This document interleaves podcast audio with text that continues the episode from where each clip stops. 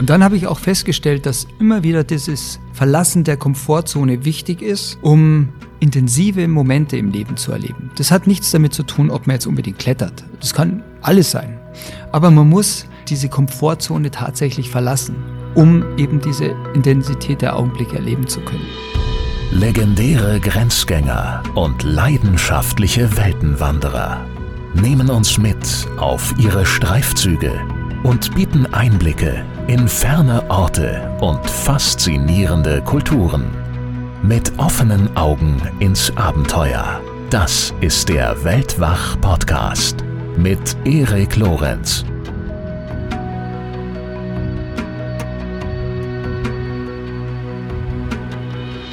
Hallo zusammen. Nur für den Fall, dass ihr es noch nicht mitbekommen habt. Weihnachten steht so ziemlich vor der Tür und falls ihr noch nicht alle Geschenke beisammen habt, dann wird es jetzt so langsam doch an der Zeit, etwas unruhig zu werden. Also ich bin es jedenfalls.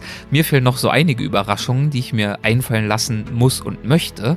Aber wenn ihr reisefreudige oder weltneugierige Freunde oder Familienmitglieder habt und uns zugleich auch noch unterstützen möchtet, dann könntet ihr erwägen, das eine oder andere Weltwachgeschenk zu schenken. Zum Beispiel, wenn ihr aus Nordrhein-Westfalen kommt, dann kämen da Tickets in Frage zu einer unserer Live-Shows. Bisher sind zwei geplant im Frühjahr. Zum einen Dirk Rohrbach, der war bereits zweimal bei Weltwach zu Gast. Vielleicht erinnert ihr euch, er ist zum Beispiel mit einem selbstgebauten Birkenrindenkanu den gesamten Yukon runtergepaddelt. Mit ihm haben wir ein Event im März. Und mit Bestseller-Autorin Christine Türmer, die kürzlich ja wieder mal bei uns bei Weltwach zu Gast war, haben wir ein Event im April. Beide finden in Düsseldorf statt. Infos und Tickets auf weltwach.de. Ihr könntet aber auch eine Mitgliedschaft zum Weltwach Supporters Club verschenken, inklusive Zugang zu werbefreien Versionen von Weltwach und zu allen Weltwach Plus Folgen. Infos dazu gibt's auch auf der Website unter Supporters Club und dort einfach ganz nach unten scrollen, da steht das dann. Oder ihr schaut euch bei uns im Shop um und verschenkt zum Beispiel eine schöne Weltwach Emaille-Tasse. Das sind meine bescheidenen, nicht ganz selbstlosen Vorschläge und damit jetzt zu unserem heutigen Gast. Stefan Glowacz ist einer der deutschen Pioniere modernen Kletterns. Seit über 35 Jahren ist er in den schwierigsten Felswänden dieser Erde unterwegs. Bis er 1993 seine Wettkampfkarriere beendete, gewann er diverse Titel, unter anderem dreimal den Rockmaster in Italien. Seither widmet er sich unentdeckten Wänden an abgeschiedenen Orten dieser Welt und unternimmt aufwendige Expeditionen, um sie zu erreichen. Wir sprechen in dieser Episode über seine Kletterkarriere und darüber, was er vom Klettern und Reisen fürs Leben gelernt hat. Viel Spaß! Hallo Stefan, herzlich willkommen bei Weltwach. Es freut mich sehr, dass du dabei bist. Freut mich auch, lange hat es ja gedauert.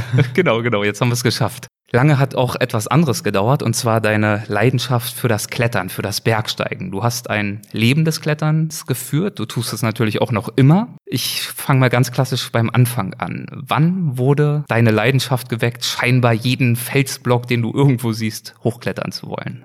Also das es liegt jetzt sehr, sehr lang schon zurück. Also eigentlich habe ich nicht das Klettern von meinen Eltern gelernt, sondern das Bergsteigen. Ich konnte noch kaum richtig laufen, meine Schwester und ich, und dann haben uns die Eltern schon in die Berge mit. Wir sind in, in Kraxen da rumgetragen worden und äh, da wurde eigentlich im wahrsten Sinne des Wortes uns äh, die Faszination und die Leidenschaft für das Bergsteigen quasi in die Wiege gelegt.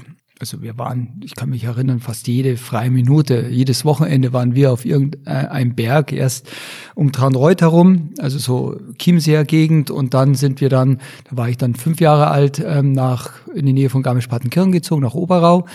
Und da sind wir auf jeden Berg in der Umgebung dann jedes Wochenende gelaufen. Meine Eltern sind unglaublich bergbegeistert gewesen und äh, diese Leidenschaft und diese Faszination haben sie uns dann eigentlich auch so mitgegeben. Und wann und wie hast du dann begonnen, diese Leidenschaft und Faszination wirklich konsequent zu leben für dich und auch zum Mittelpunkt deines Lebens zu machen? Also zurückblickend betrachtet kann ich halt sagen, ich war immer zum richtigen Zeitpunkt am richtigen Ort, weil es war ja auch nie geplant, dass, dass ich irgendwann einmal Profi werde und äh, vom Bergsteigen leben kann. Ähm, das hat mich immer fasziniert, ähm, seit frühester Kindheit. Ich meine, gut, da kamen da dann kleine so Exkurse, ähm, wo es dann halt in die Nachmittagsdisco ging äh, und äh, man dann halt in einer lila Latzhose äh, dann ähm, Nachmittag in die Diskothek dann äh, gegangen ist. Aber irgendwie hat mich diese Leidenschaft für das äh, Bergsteigen nie losgelassen. Bin dann auch immer selber auch zum Bergsteigen gegangen. Und dann, ich glaube, ich war zwölf Jahre alt, durfte ich einen äh, Eiskurs machen beim Alpenverein, ähm, weil meine Eltern gesagt haben, Mensch, jetzt bist du so viel auch dann selber unterwegs, jetzt äh, musst du es auch mal richtig lernen. Aber das Eis Klettern, also das Laufen damit Steigeisen über den Gletscher und so weiter, das war ganz interessant, aber es hat mich nicht fasziniert. Ein Jahr später äh, machte ich dann einen, einen Kletterkurs und äh, das war dann wie so eine, ja, er, quasi Erleuchtung oder so ein Aha-Erlebnis, wo ich dann auf den ersten Felsen das Seil ähm, dann umgebunden bekam und dann da hochgesichert wurde. Und dann war das so ein Moment, auf den ich eigentlich nur gewartet habe. Und habe gesagt, das ist es jetzt. Das ist genau das, was ich immer gesucht habe. Ich habe viele andere Sportarten vorher gemacht, Judo, Fußball, was man halt so macht in der Jugend. Aber so diese, dieses Klettern, ähm, dann auch dieses Begreifen im wahrsten Sinne des Wortes des Felsens anfassen, dann ähm, so eine so eine so eine Zielsetzung auch zu haben. Da ging es ja bloß um diverse Stellen bei diesem Kurs. Das waren alles so Gleichaltrige. Und dann ging es halt darum, wer schafft als erstes diese Stelle äh, oder diesen Quergang von von links nach rechts und von rechts nach links. Und das fand ich so faszinierend, dass ich dass ich eigentlich auch danach sofort versucht habe, dann in die Bergwacht zu kommen. Dann haben, wurde ich da mitgenommen und ich lernte das Klettern von der Pike aus im Gebirge. Also so richtig noch so dieses heroische Klettern, wie man es halt kennt mit Seil und Haken. Auf deiner Website ist in deiner Biografie zu lesen, früh entdeckte er, dass seine Leidenschaft nicht mit dem Abseilen enden darf, um sie zum Beruf zu machen und dass für Profis die Arbeit unterhalb der Vertikalen erst beginnt. Was ist damit gemeint? Was hast du erkannt und wie hast du es umgesetzt? Ja, also damals war das halt so die große Faszination, die ich mir eigentlich gar nicht so richtig erklären konnte, warum mich das Klettern so faszinierte. Und ich meine, rückblickend betrachtet kann man das natürlich dann wesentlich besser. Ähm, das Klettern hat mich fasziniert, nicht nur wegen dieser sportlichen Herausforderung, sondern vor allem wegen der Tatsache, dass ich mir meine eigenen kleinen Ziele definieren konnte, bereits als 12-, 13-Jähriger. Ich meine, wer hat so ein Privileg? Und vor allem Verantwortung zu übernehmen. Verantwortung zu übernehmen, zum einen für alle Maßnahmen, die erforderlich sind, um diese Ziele dann auch entsprechend erreichen zu können. Verantwortung auch, aber auch zu nehmen für das Risiko, was ich bereit war, beim Klettern einzugehen. Und vor allem halt auch Verantwortung zu nehmen, über, zu übernehmen für meinen Partner, äh, der mich da sichert und mit dem ich da in die Berge ging. Ich meine, wir waren Jugendliche. Äh, wir dachten nicht drüber nach, was, was da, was da alles passieren hätte können. Ähm, bin dann auch viele Routen solo geklettert, also seilfrei. Und, äh, Free Solo ist Free ja der Solo, dafür. Ja, Was genau. versteht man darunter? Ja, Free Solo ist eigentlich der Begriff, wo man auf sämtliche Hilfsmittel was die Absicherung äh, anbetrifft, dann verzichtet. Also dass man wirklich nur noch die Kletterschuhe hat, einen Magnesiabeutel, da, ähm, wo man ab und zu mal so reingreift, damit die Hände nicht schwitzen. Und dann klettert man wirklich ausschließlich anhand der natürlichen Struktur der Felsoberfläche dann eine Wand hoch. Und man hat überhaupt kein Backup. Also das ist ähm, eins zu eins, äh, die Wand und ich. Das hast du ja lange Zeit auch betrieben. Das waren ja jetzt nicht nur ein, zwei Testballons in dieser Richtung. Was hat dich dazu angetrieben, motiviert, daran fasziniert? Ja, äh, in dieser Phase ist es halt so, dass der, dass dich alle Spielformen anfangen zu interessieren. Also ich meine, das ist ja auch sehr belegt gewesen, dieses Klettern in den Alpen. Also ich habe, da gab es ja zu diesem Zeitpunkt gab es ja keine künstlichen Kletteranlagen, da gab es keine Kletterhallen, da gab es keine Boulderanlagen, sondern man ist wirklich oder man musste an den Bergen aufwachsen, um zum Bergsteigen zu beginnen und zum Klettern vor allem zu beginnen. Und äh, da hatte ich halt das große Glück, in Oberau aufzuwachsen, äh, wo quasi so die, die meisten Jugendlichen entweder in der, im Winter zum Skifahren gingen und dann im Sommer zum Klettern oder in die Bergwacht gingen. Und ähm, da war das auch nicht abzusehen, dass ich jemals irgendwie ein Profi werden äh, möchte, weil ich das halt wirklich aus reiner Leidenschaft äh, auch getan habe. Ich habe meinen Schulabschluss gemacht, mehr schlecht als recht, weil mich hat nichts anderes interessiert als die Kletterei. Jeden Freitag ähm, nach der Schule habe ich sofort meinen Rucksack gepackt, bin mit dem Radl dann ins Oberrheintal gefahren. Das ist eine kleine Hütte äh, auf der Nordseite vom Wettersteingebirge und da verbrachte ich äh, nicht nur die Wochenenden, sondern eben halt auch die ganzen Ferien. Ähm, bin da selber zum Klettern gegangen und da merkte ich dann schon, dass ich es rein von der, von der, von der Veranlagung her, nicht nur von der körperlichen, sondern auch von der mentalen Veranlagung, ähm, prädestiniert bin für die, für die Kletterei. Weil ich war so ein Schlacks, äh, aber nicht zu groß fürs Klettern, damit die Hebelverhältnisse äh, noch gepasst haben äh, und hatte ein enorm gutes Gewichtsgrößenverhältnis. Ähm, äh, also äh, wog jetzt auch nicht so viel und war auch äh, vom Bewegungsablauf so talentiert, dass, dass, dass ich nicht viel trainieren musste, sondern ich konnte das ganz intuitiv dann auch immer klettern, wo andere sich geplagt haben. Und vor allem machte mir die Höhe überhaupt nichts aus. Ganz im Gegenteil, ich, ich, genoss sie, äh, am Standplatz zu stehen, unter mir äh, 300 Meter Tiefe. Äh, das, das fand ich total aufregend. Und dann entwickelt man natürlich auch, vor allem in dieser Zeit, in dieser Sturm- und Drangzeit, auch so dann, dann entwickelt man so einen Fatalismus, möchte ich fast schon sagen. Also wo man dann auch wirklich so sein Schicksal und vor allem seinen Schutzengel wirklich herausfordert. Und dann denkt man sich, Mensch, die Route, die kann ich, habe ich jetzt gut mit Seil klettern können. Wie fühlt sich das an, das auch mal ohne Seil zu klettern? Und diese Auseinandersetzung, dann auf einmal kein Backup mehr zu haben, wirklich mit der Todesgefahr, das ist schon was unglaublich Faszinierendes. Vor allem, wenn man nicht viel darüber nachdenkt, äh, sondern wenn man auf einmal spürt, man, man ist wirklich Herr über Leben und Tod.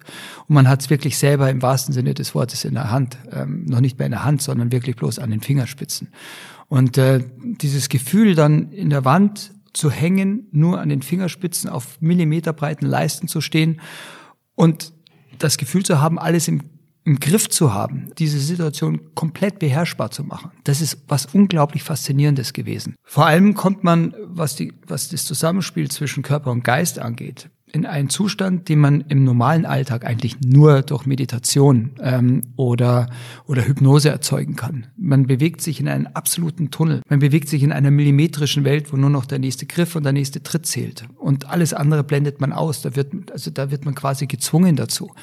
Und man steigt dann oben aus, man ist dann fertig mit der Kletterei und das ist so, als wenn man aus einem Traum, aus einer Hypnose erwacht. Ähm, man kann sich eigentlich gar nicht so richtig erinnern, was da alles passiert ist, weil man kommt dann auch in so einen Flow rein, wo alles zum Fließen beginnt. Nicht nur die Bewegungen, sondern auch das Zusammenspiel zwischen Körper und Geist.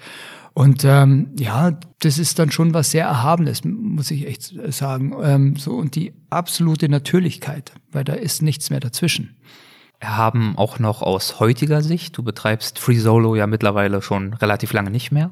Ja, ich meine, Gott sei Dank äh, hatte ich dann mal wirklich auch ein entsprechendes Warnsignal ähm, bekommen und äh, stürzte aus bei einer Trainingstour aus zehn Meter Höhe oder noch ein bisschen höher äh, im Klettergarten ab, weil mir ein Griff ausbrach, den ich eigentlich für hundertprozentig sicher hielt und einschätzte. Und ähm, das habe ich natürlich immer gemacht bei meinen Solotouren. Ähm, ich habe dann auch so ein Gespür entwickelt, welcher Griff ausbrechen könnte, welcher nicht, äh, wo, wo ist er angerissen und ähm, wo vielleicht ein feiner Haar ist, der durchzieht. Und da der Griff, der war für mich hundertprozentig sicher und genau der brach aus. Ich hing mit beiden Händen dran und äh, stürzte völlig unkontrolliert, Gott sei Dank nur aus zehn Meter Höhe auf den Boden, aber verletzte mich schwer dabei. Ähm, ich zertrümmerte mir die Ferse, die linke, das ist wie eine Explosion gewesen, aus viele kleine Teile zersprungen. Äh, brach mir das Handgelenk, äh, zerstörte mir die Knie, die Menisken und äh, ja, und benötigte fast zwei Jahre, auch durch die Hilfe von wirklich guten Ärzten und Operateuren, bis ich wieder so weit hergestellt war, dass ich auch wieder so auf dem Leistungsniveau klettern konnte, was lange Zeit nicht so danach aussah. Und wenn man das nicht als Warnung begreift, dann ist man vielleicht auch zu blöd dafür, für diese, für die Kletterei.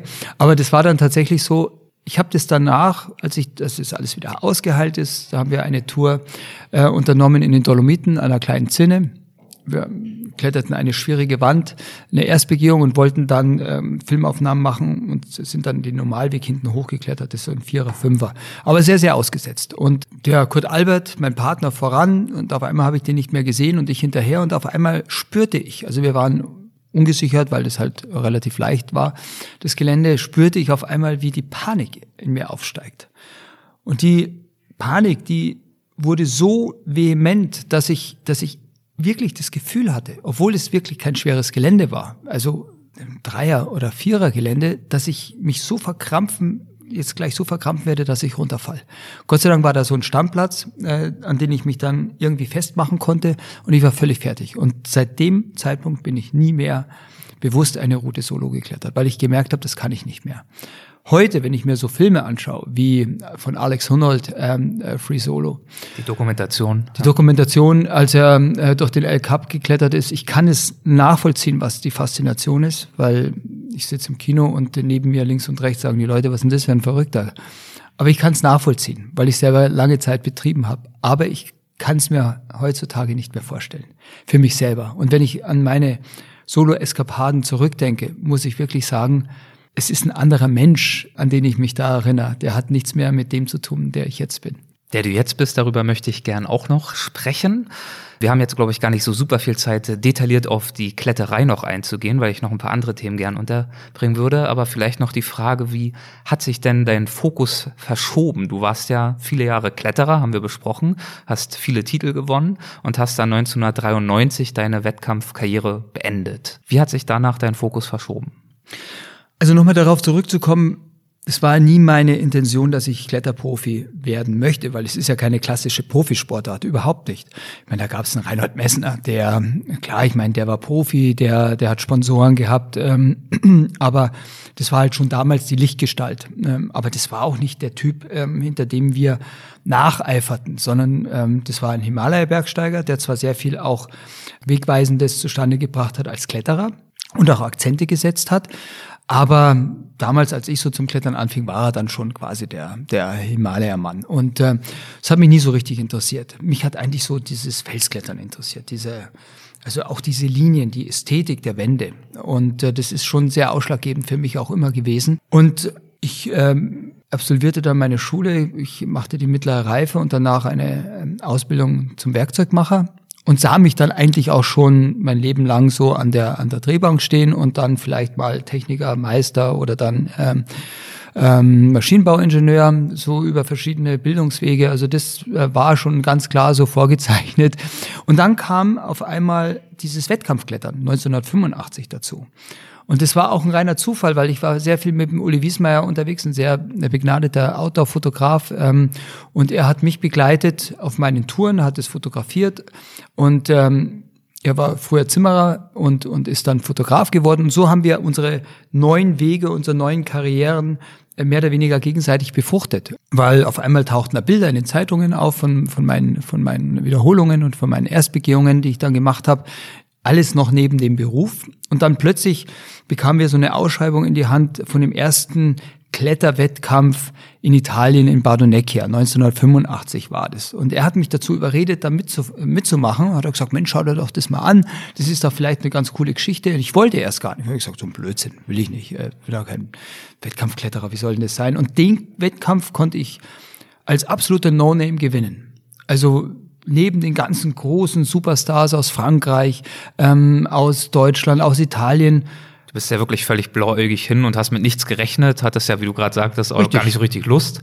Und plötzlich warst du ganz oben auf dem Treppchen. Genau, ich meine, auf einmal hat's mir gefallen. Und ja. dann die Routen, die ich geklettert bin, oh, ich fand es toll, die Leute dahinter, das hat mir alles nichts ausgemacht. Die großen Superstars, die hatten einen enormen Druck. Und ich bin, bin völlig befreit aufgeklettert und konnte das halt äh, im wahrsten Sinne des Wortes rocken, ähm, das Ding. Und äh, dann wurde ich, obwohl ich ob ich wollte oder nicht, ein Frontmann einer neuen Klettergeneration. Weil auf einmal waren alle Medien begeistert. Endlich hat man ein, ein, eine Möglichkeit, einen Modus gefunden, um das Klettern auch messbar zu machen. Was ja schon früher auch Messners Zeiten Kukutschka. Es war ja immer so ein indirekter Leistungsvergleich zwischen den Protagonisten.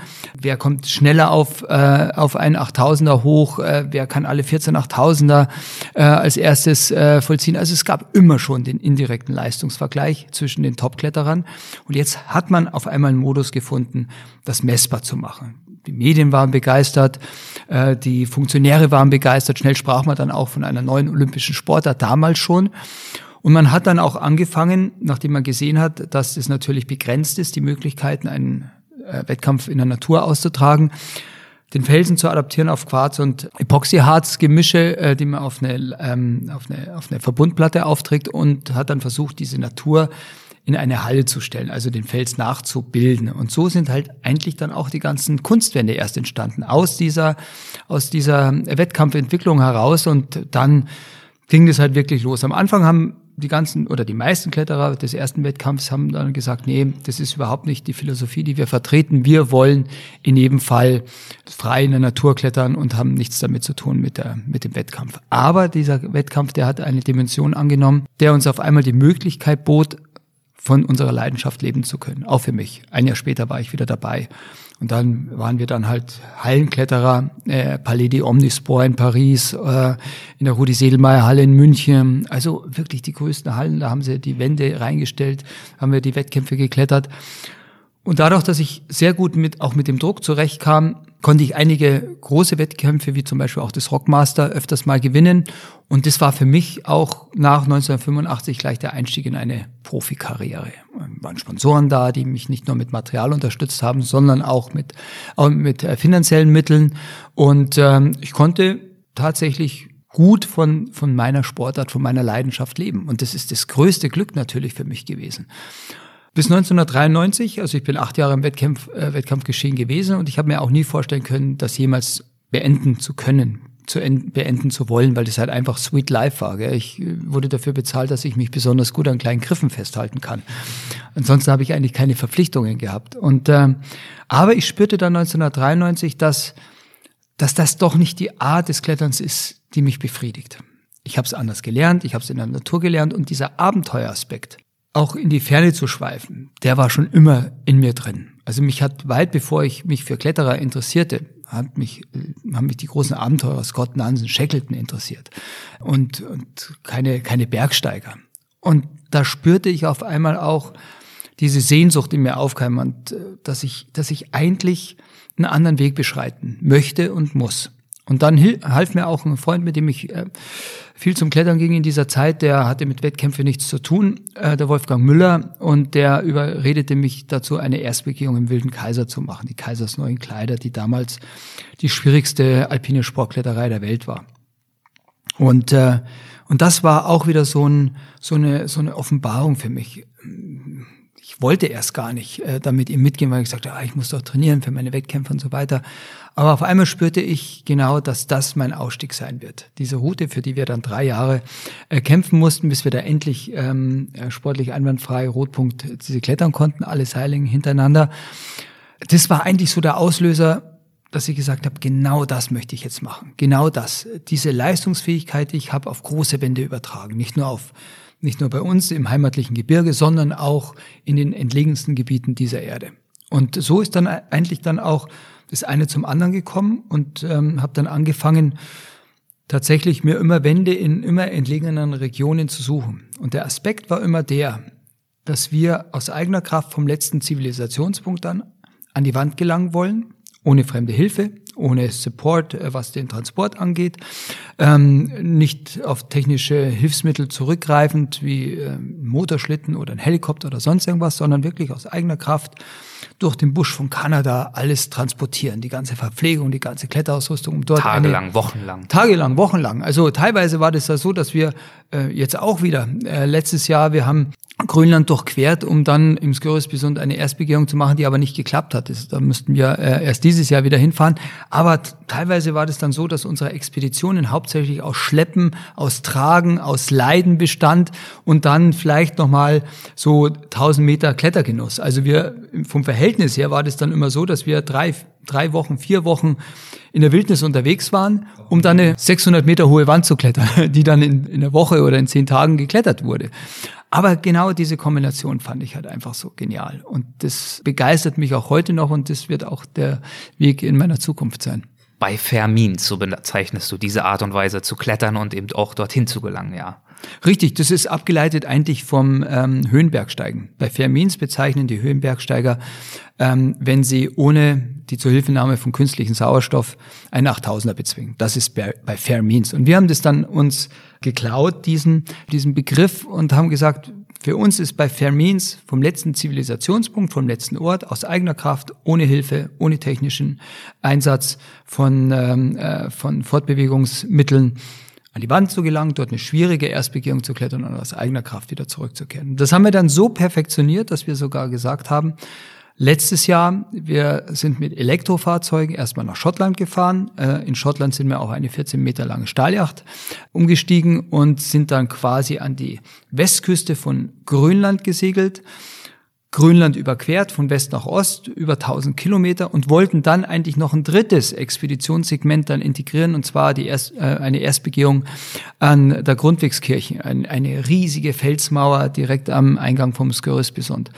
Das hat nicht mehr geklappt, weil es einfach schon zu kalt war. Und wir mussten auch, weil die Herbststürme immer heftiger wurden, dann auch irgendwann wieder zurückreisen. Und genau dieses Segment haben wir dieses Jahr nachgeholt, das letzte Segment, die Kletterei an der Grundwegskirche und sind dann auch wieder dieses Mal mit der Bahn äh, nach Schottland gereist, um dort dann auf dieses Segelschiff zu gehen. Und dann sind wir auch wieder hingesegelt, weil das ist für mich natürlich auch der Ansatz und mein Beitrag der Nachhaltigkeit. Wir haben den schon immer praktiziert, schon seit 1993, seitdem wir die erste Expedition unternahmen, unter dem Aspekt der Fermins, ähm, diese Verbindung, dieses nachhaltige, ursprüngliche Unterwegssein. Jetzt ist es natürlich hip. Die ganze Welt spricht von Nachhaltigkeit, die ganze Welt spricht von, äh, von Veränderung äh, der, der persönlichen Gewohnheiten, was man aber nicht unbedingt erkennt, dass sich jeder reduzieren möchte, sondern man spricht nur darüber. Aber ähm, das war für mich schon immer ein Thema und dieses Reduzieren auf das Wesentliche kann auch unglaublich spannend sein, obwohl wir Outdoor-Sportler ja sehr mobile Menschen sind. Nachhaltigkeit, Reduktion, das sind einige Aspekte und aber natürlich auch die Intensität. Also in einem deiner Bücher schreibst du, um dieses ganze Prinzip äh, bei Fermins zu untermauern, jemand, der mit einer Seilbahn auf die Zugspitze fahre, der stehe nicht auf demselben Berg wie einer, der mehrere Stunden raufgewandert ist, trotz Wind und Wetter und wirklich sich jeden Schritt selbst erarbeitet hat. Das kann man ja sicherlich auch auf diese größeren Expeditionen übertragen, die du dir ja selbst dadurch erschwerst, dass du eben auf Hilfsmittel verzichtest. Es ist richtig. Ähm, je älter man wird, umso, das ist ja das schöne oder das große Privileg am, am Älterwerden ist, dass man halt vielleicht äh, viele Dinge klarer sieht und ähm, wenn man dann auch auf sein bisheriges Leben so zurückblickt und sich fragt, was war das jetzt eigentlich, was, was war das Faszinierende dabei, dann muss ich wirklich sagen, ich bin unglaublich privilegiert, weil ich habe immer meine Träume leben können. Das ist das, was ich auch immer meinen Kindern predige. Von seitdem sie, seitdem sie äh, auf die Welt kamen, lebt eure Träume, weil wir haben die Möglichkeit in unserem privilegierten Umfeld tatsächlich unsere Träume leben zu können. Das können ganz viele Menschen auf dieser Welt nicht. Ich habe ich hab diesen Schritt getan. Es ist ja auch immer ein gewisses Risiko dabei und äh, wirklich auch so den inneren Schweinehund überwinden und sagen, okay, ich durchbreche jetzt diesen Kreis der Bequemlichkeit und betrete auch mal für mich unbekannte Gebiete. Und dann habe ich auch festgestellt, dass immer wieder dieses Verlassen der Komfortzone wichtig ist, um intensive Momente im Leben zu erleben. Das hat nichts damit zu tun, ob man jetzt unbedingt klettert. Das kann alles sein. Aber man muss diesen, diese, diese Komfortzone tatsächlich verlassen, um eben diese Intensität der Augenblicke erleben zu können. Und für mich ist das halt einfach die, diese, diese Ursprünglichkeit ähm, der Natur. Also zum Beispiel geht es dann gar nicht darum, eine schwierige Route zu klettern, sondern das sind diese Momente, die für mich so wertvoll sind, wenn man dann zum Beispiel am Stammplatz steht oder auf dem Band sitzt im, im Biwak und auf einmal fällt durch die Gewitterwolkendecke ein Lichtstrahl und beleuchtet ganz unten im Dschungel einen einzigen Punkt, wie so ein Scheinwerfer. Und dann verschwindet er wieder. Aber dieser Moment, der ist so intensiv, dass ich den nie mehr in meinem Leben vergessen werde. Und das habe ich festgestellt, dass diese Momente und dass mein Leben aus einer Aneinanderreihung dieser intensiven Momente besteht. Ähm, eine, eine Perlenkette an intensiven Momenten, die auch für mich so der wahre Reichtum im Leben bedeuten. Weil das ist das, was mir immer bleiben wird. An das werde werd ich mich immer erinnern können, egal wie krank ich irgendwann mal sein werde, äh, egal wie, wie, äh, wie meine finanziellen Verhältnisse irgendwann einmal sein werden. Aber das kann mir keiner nehmen und daran werde ich mich immer in jeder Situation erinnern können und sagen können, ich habe ein erfülltes Leben gehabt, weil ich das genießen durfte und erleben durfte. Du hast gerade angefangen, diese Ausführung unter dem Stichwort Lebe deine Träume. Das ist ja so ein bisschen eine abgegriffene Formulierung, aber ich finde, du hast sie gerade so schön ausgefüllt und das erinnert mich an ein Buch von dir, das ich gelesen habe. Das nennt sich Zehn Gebote, um Abstürze zu vermeiden. Gebote klingt ja auch so ein bisschen hochtrabend. Ja, Der Untertitel lautet sehr provozierend. Erfolgsstrategien für Beruf und Alltag. Und im Vorwort schreibst du dann auch selbst, Warum will ein Extremsportler Ihnen Ratschläge für Ihren Job oder Ihr Leben erteilen? Ist das nicht ganz schön überheblich, besserwisserisch und anmaßend? Zitat Ende. Wie lautet denn deine Antwort auf diese selbstgestellte Frage? Ja, also ich muss ehrlich sagen, dadurch, dass ich mich gerne auch inspirieren lasse durch Biografien anderer Menschen, kam eigentlich auch dieses Buch zustande und ich spüre ja auch bei den Vorträgen öffentliche oder, oder äh, Firmenvorträge, spüre ich diese Sehnsucht der Menschen, hm, auch was zu erfahren und vor allem sich inspirieren zu lassen. Ich glaube, die Inspiration, die kann aus verschiedenen Richtungen kommen. Ähm, aber ich finde es unglaublich inspirierend, also zumindest mich inspiriert es unglaublich, wenn jemand seinen eigenen, nach seinen eigenen Vorstellungen lebt. Es kann in völlig unterschiedlichen Bereichen sein. Kann ein Wissenschaftler sein, ähm, kann ein Künstler sein, ein Maler sein. Aber letztendlich verbindet uns dann immer wieder ein, ja, eine, eine Tatsache und das ist eben die Leidenschaft. Die Leidenschaft für das, was wir tun. Und ich finde das so wichtig, dass man diese Leidenschaft auch immer wieder vielen Menschen, ähm, wie hier zum Beispiel dann auch in dem Vortrag, dann vermittelt, um sie einfach zu inspirieren. Wenn sie es nicht inspiriert, mein Gott, dann sollen sie halt nicht inspiriert sein. Aber das muss ja jeder für sich selber dann halt herausfinden. Ähm, man muss ja auch dieses Buch nicht lesen, wird ja keiner gezwungen. Aber wenn einer sagt, Mensch, das ist eigentlich interessant, ähm, das, das sind Aspekte drin, die zwar sehr extrem sind, aber letztendlich erlebe ich diese Aspekte auch in meinem Alltag. Und es ist ja, ist ja ganz interessant, wie der das, wie der damit umgeht. Und, ähm, und äh, wenn ich das erreichen kann, dann bin ich sehr glücklich und dann freue ich mich auch darüber. Gibt es denn bestimmte Gebote, bestimmte Learnings, die du aus deinen Erlebnissen ableitest, von denen du das Gefühl hast, dass sie für deine Zuschauer, für deine Leser ganz besonders hilfreich sind? Ja, das äh, ist völlig unterschiedlich, aber letztendlich geht es immer darum, äh, wirklich auch seinen inneren Schweinehund zu überwinden und was zu machen und nicht immer hunderte Ausreden zu, zu finden und zu suchen, um mich selber zu entlasten, warum ich es nicht gemacht habe. Also wenn jetzt, früher war es halt so in, in der Zeit, als ich meine Kinder bekam, ähm, da fiel halt auch ein Freund nach dem anderen aus, weil die auch beruflich ähm, dann nicht mehr so viel Zeit aufwenden konnten fürs Klettern an, aber auch äh, immer wieder die Familie vorgeschoben haben. Ach Mensch, ich würde ja so gern äh, wieder mal zum Klettern gehen, aber ich kann nicht, die Familie und weißt schon. Wir sagen ja, das, also sowas konnte ich schon damals nicht ertragen, kann es jetzt aber auch nicht ertragen. Weil man kann alles miteinander kombinieren, wenn man nur will. Ähm, wenn das meine Leidenschaft ist, dann mache ich es auch. Aber das ist das, was ich mir auch zum, zum Lebensprinzip gemacht habe. Ich möchte, wenn, bevor ich in die Kiste steige und weiß, okay, der nächste Schritt ist in die Kiste, dann möchte ich, dann möchte ich mit mir im Reinen sein und sagen können, ich würde alles genauso wieder machen. Mit allen Negativen, aber auch mit allem Positiven, äh, was ich erlebt habe in meinem Leben. Weil oftmals sind es ja auch die negativen Erfahrungen, die einen prägen, vielleicht noch sogar mehr als die positiven. Zum Beispiel die Trennung von meiner ersten Frau, das, ähm, ja, das Auflösen dieser, dieser meiner geliebten Familienstruktur, die ich über alles eigentlich gelebt und, und hochgehalten habe, das war für mich ein totaler Schock. Also ich meine, das war für mich wie, als wenn die Welt untergeht. Aber die Learnings daraus, die waren natürlich extrem interessant. Vor allem habe ich sehr viel über mich selber erfahren und habe auch sehr viel an mir selber gearbeitet äh, und bin eigentlich auch durch diesen Prozess erst richtig erwachsen geworden. Und in dem Moment sind diese, diese Learnings aus negativen Erfahrungen sehr, sehr schmerzhaft und man möchte sie natürlich im Leben immer vermeiden. Aber irgendwann einmal, ab irgendeinem Alter, begreift man, dass diese Täler der Tränen eben halt auch dazugehören zum Leben und man akzeptiert sie. Man kann die ganz anders annehmen. Weil irgendwann nach dem Teil der Training gibt es auch wieder einen Berg, äh, wo die Sonne scheint. Und äh, wenn man wenn man das so verinnerlicht und, und das auch wirklich so so für sich begreift, dann lebt man wesentlich entspannter. Und vor allem, wenn man wenn man auch so lebt, wenn man auf die Berge steigt und wenn man so Expeditionen macht, wo man sich unglaublich entbehren muss, dann spürt man erst einmal und sieht es auch, wie wenig der Mensch eigentlich braucht, um wirklich glücklich zu sein. Bei Expeditionen ist es ein warmer Schlafsack, ein sicherer Lagerplatz und eine warme Mahlzeit am Abend noch. Und wenn dann nach einem Monat lang noch einer eine Tafel Schokolade rauszaubert und hat gesagt, die Jungs, schaut's mal her, die habe ich, ich hab jetzt aufgehoben bis zum Schluss. Hey, man, dann ist es wie Weihnachten. Dann bist du der glücklichste Mensch der Welt. Dann sitzt du da vielleicht in einem Flussbett äh, mitten in Kanada und könntest die Welt umarmen und sagst, es gibt eigentlich nichts Schöneres. Und das, da brauchst du nichts. Da brauchst du keine materiellen Dinge, gar nichts. Und diese Erkenntnis transportierst du natürlich auch in deinen normalen Alltag.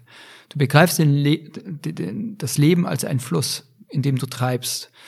Und, ähm, auch gar kein Bedürfnis hast, in irgendein Kehrwasser jetzt reinzuschwimmen und krampfhaft da drin zu bleiben, weil du eine Veränderung nicht möchtest, sondern du lässt dich treiben und du bist neugierig auf das, was um, der, um der nächsten Biegung ähm, passieren wird und, und ähm, was da auf dich wartet. Auch wenn es mal ein Wasserfall runtergeht, aber irgendwann geht's dann halt äh, wieder weiter. Und das ist eigentlich so das Spannende am, am Leben. Also ich finde das Leben als solches unglaublich spannend, neben dem Klettern auch die vielen anderen Aspekte, die einen inspirieren.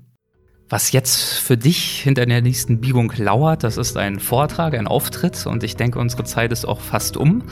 Deswegen würde ich mich an dieser Stelle sehr herzlich äh, bei dir bedanken für deine Zeit. Ich würde mich sehr freuen, das sage ich noch, solange das Mikro noch läuft, wenn wir irgendwann noch mal eine zweite Folge schaffen und einfach mal über eine deine Expedition ganz konkret sprechen. Besonders gern über die Grönland-Expedition, Coast to Coast. Da ist auch ein sehr, sehr schönes Buch zu erschienen.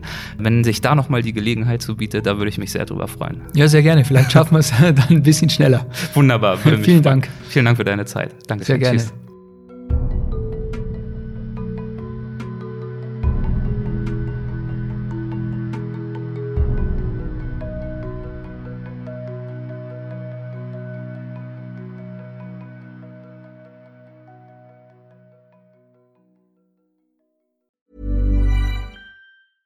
Hey, it's Paige DeSorbo from Giggly Squad. High quality fashion without the price tag. Say hello to Quince.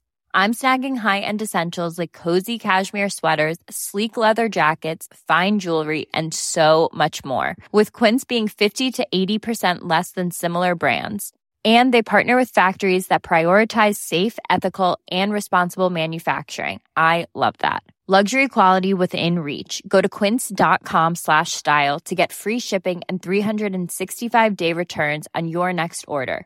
Quince.com slash style. Hold up. What was that? Boring. No flavor. That was as bad as those leftovers you ate all week. Kiki Palmer here, and it's time to say hello to something fresh and guilt-free. Hello Fresh. Jazz up dinner with pecan-crusted chicken or garlic butter shrimp scampi. Now that's music to my mouth. Hello Fresh. Let's get this dinner party started. Discover all the delicious possibilities at hellofresh.com.